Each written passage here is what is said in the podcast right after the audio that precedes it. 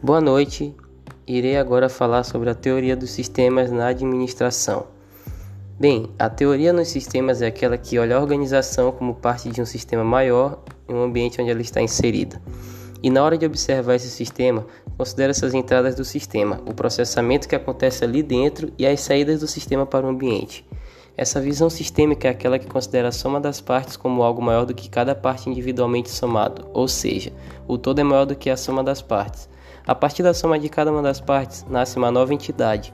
É como você pensar que a soma de todas as células que você possui no seu corpo não é apenas um conjunto de células, é você, é algo além, é algo maior, é algo diferente, portanto, sistêmico que interage com o ambiente. Tem vários detalhes dentro da teoria dos sistemas aplicadas às organizações, mas o fundamental são as características das organizações enquanto sistemas abertos, que incluem a importação de insumos, ou seja, entradas no sistema. O sistema importa do ambiente energia, insumos para o seu funcionamento, sejam mão de obra, energia elétrica, insumos materiais, máquinas, entre outras coisas. Tudo isso é importado do ambiente para dentro da organização.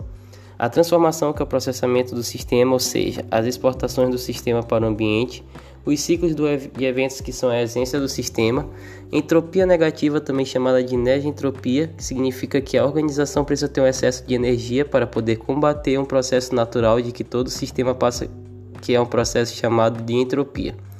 É um processo da organização tender a morrer porque todo sistema tende a morrer.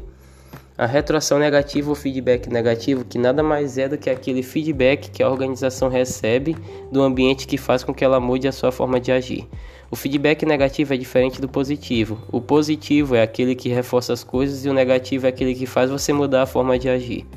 Estado firme é homeostase dinâmica. Isso quer dizer que a organização precisa manter um estado firme de funcionamento, mas em homeostase, ou seja, interagindo com o ambiente. Se o ambiente fica mais quente, a organização se adapta. Se fica mais frio, ela se adapta. Em outras palavras, é, se o ambiente pede um produto ou serviço diferente, ela vai prover aquele produto ou serviço diferente se adaptando constantemente para poder manter o seu funcionamento do estado firme.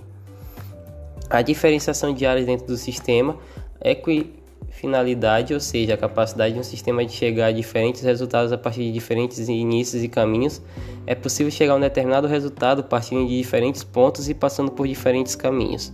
E por fim, as fronteiras ou limites do sistema, onde todo sistema tem fronteira, todo sistema tem limites a partir do qual você já não está mais dentro do sistema, você está fora dele, ou seja, está no ambiente.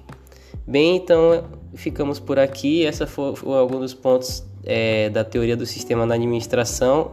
Então, uma boa noite a todos.